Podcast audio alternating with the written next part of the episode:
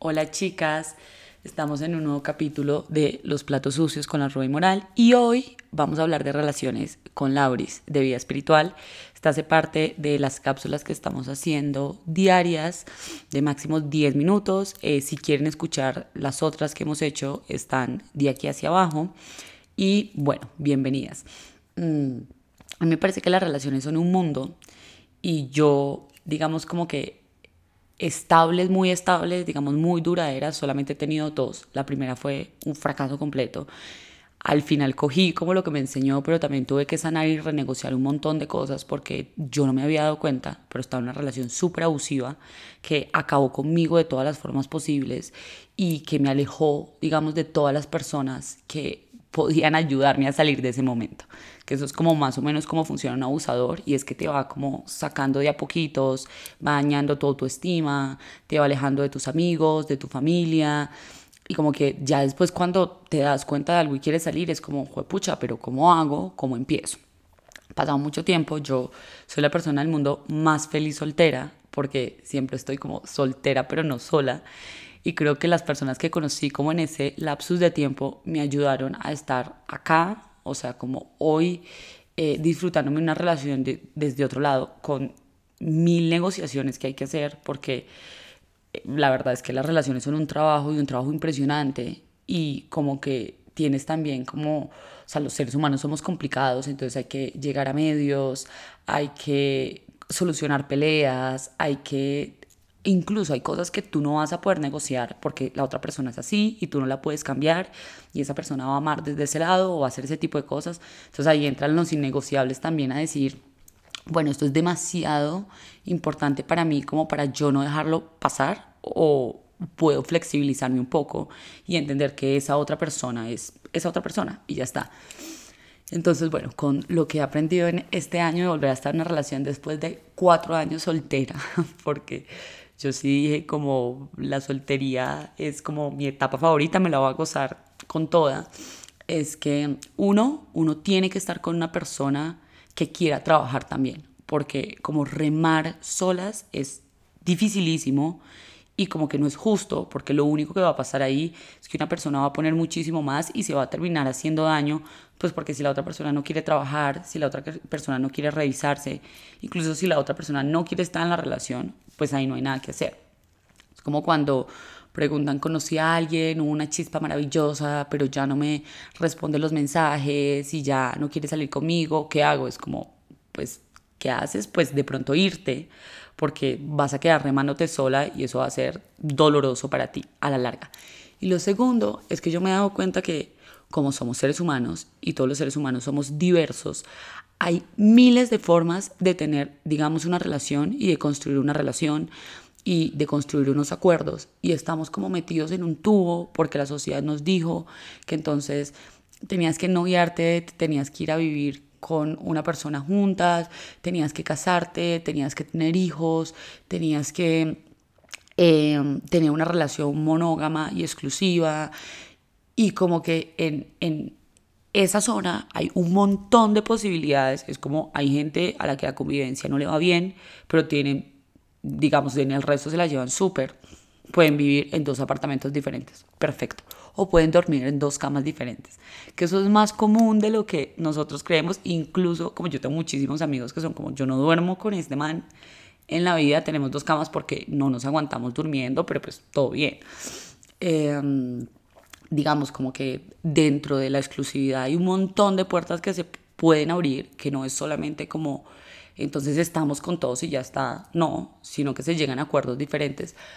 pero yo me he dado cuenta que los seres humanos somos también muy perezosos para pensar y hacer nuestras propias reglas porque es más fácil seguir con lo que nos ha dicho la sociedad y con lo que ya ha estado establecido, pues porque las normas ya están hechas ahí y se supone que nos tenemos que sentir de una forma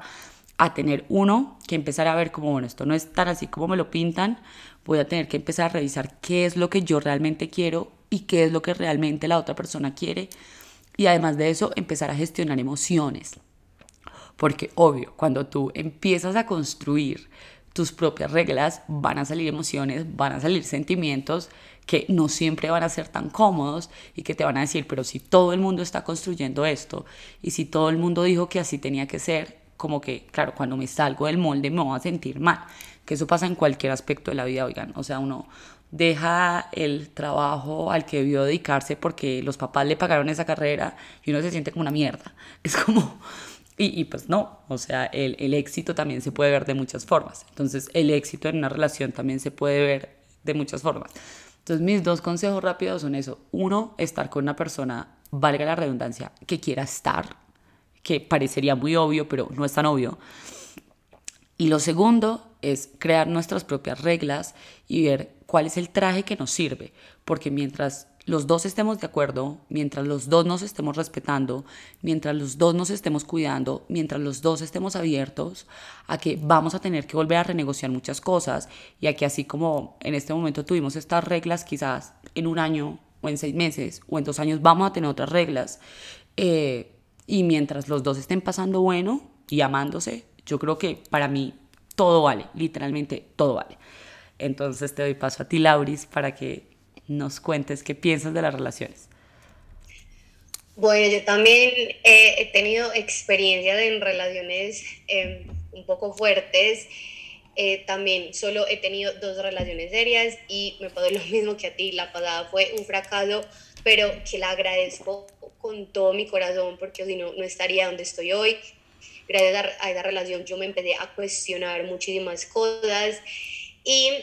he aprendido que sí se puede tener una relación sana, sí se puede tener una relación bonita. También eh, estamos súper programadas, creo que las mujeres, no sé, en Latinoamérica sobre todo estamos muy programadas, es que los hombres de esto, es que los hombres, los hombres, los hombres, y les metemos toda la culpa a los hombres y las mujeres nos dejamos de un lado. Y es entender que tú también tienes que hacer un trabajo, que tú también eh, te debes de respetar y debes poner tus propios límites, entonces creo que es muy importante eso, o sea, no meter la culpa al otro, sino entender, eh, bueno, es algo energético que lo que tú atraes, eso es lo que tú eres. Hay veces me dicen como, es que esta persona, es que yo no sé cómo me metí con él, yo soy mejor. No, uno no es mejor que nadie. Si esa persona llegó a tu vida, pues es porque estaban en la misma vibración y, y es porque se encontraron para aprender las relaciones amorosas y bueno, también de socios, de amigos, las relaciones en general pues en este momento estamos hablando pues en relaciones amorosas, son las que más botones nos tocan y las que más nos abren heridas y mucha gente le tiene miedo a eso, ¿cierto? Mucha gente le tiene a mostrarse vulnerable, em, a dejar salir sus heridas y me gusta mucho una, una cosa que dijiste y es que estamos demasiado programados que tiene que ser de cierta forma y yo me he dado cuenta que la gente sufre demasiado por eso, es como mi relación no es como la veo en Instagram o la de mi amiga o la de X y sufren demasiado por eso. Y es entender que todos somos diferentes, que a todos nos funcionan cosas diferentes, porque he sido muy testigo cuando llegan a mí, pues a las sesiones, a las terapias, cómo sufren porque tienen un ideal de relación y simplemente a todos no nos funciona lo mismo. Entonces, em, creo que las relaciones es obvio de lo más bonito que venimos a experimentar en este planeta, en esta encarnación, pues porque nacimos eh, para experimentarnos con el otro. Y eh, los procesos que entendemos con la otra persona nunca los vamos a entender solos, pero también es necesario dar esos, esos momentos a solas y creo que, no sé por qué, no sé si a ti te pasa, pero muchas personas no sé si es, alguien me dijo como que creo que eso es algo solo de Medellín, pero es como que cuando, ay, estoy soltera y tengo no sé cuántos años y es como que, ay, ¿cómo así? No tienes novio, estás sola. Y si uno dice que se siente bien estando sola, es como, eres rara, o sea, como que te sientes bien estando sola, eres rara. Entonces también eso, es no dejarnos llevar por lo de los demás, por la sociedad, sino si tú te sientes bien estando sola, pues en el momento todo está bien y no pasa nada, no te tienes que meter en una relación, porque sí, entonces bueno, lo que yo he aprendido, uno, pues es obviamente a trabajar en nosotras mismas, porque mientras más estemos bien con nosotras mismas, vamos a traer relaciones más bonitas, más sanas y más conscientes. Dos, tener muy claro qué es lo que queremos, porque cuando uno no tiene claro lo que quiere, pues acepta lo que sea. A mí me sirvió mucho, yo también hice una carta como de manifestación para manifestar la persona que quería en mi vida tú has contado la historia y es demasiado increíble porque yo leo esa carta y veo hoy a Santi, yo soy como que es demasiado increíble el universo, cómo funciona, cómo funciona la magia. Y también es como, no sé, yo hice esa carta en un momento en el que yo me sentía bien, que me sentía en paz conmigo misma. Creo que muchas personas la hacen desde el ego y no es tanto desde el ego, sino más bien desde el corazón. Entonces, bueno, lo tercero es que seamos conscientes que las relaciones sanas sí se pueden tener, que puedes poner tus límites, que puedes poner tus propias reglas y si está bien para ustedes y a todo el mundo no le, no le tiene que funcionar lo que te funciona a ti, eh, eso también está perfecto. Entonces, eh, ser muy conscientes si te estás también relacionando desde la herida, desde tus vacíos, porque eso también pasa mucho y saber también que la otra persona no es adivina, o sea, la comunicación también es demasiado importante. Entonces, bueno, les queríamos hablar de este tema. También vamos a hacer como eh, una cápsula un poquito más larga, hablando de más profundo de las relaciones y de nuestra experiencia. Ahorita les vamos a dejar un mensajito del Arcángel Chamuel, una tarjetica del Arcángel Chamuel para que hagan como un, es como un mini ritual para que se conecten con la energía del amor y sientan en su corazón que, o sea, hay veces me preguntan que si pueden atraer su alma gemela, hay veces me dicen, yo siento que me voy a quedar sola toda la vida, eso es mentira, eso es el ego. Obviamente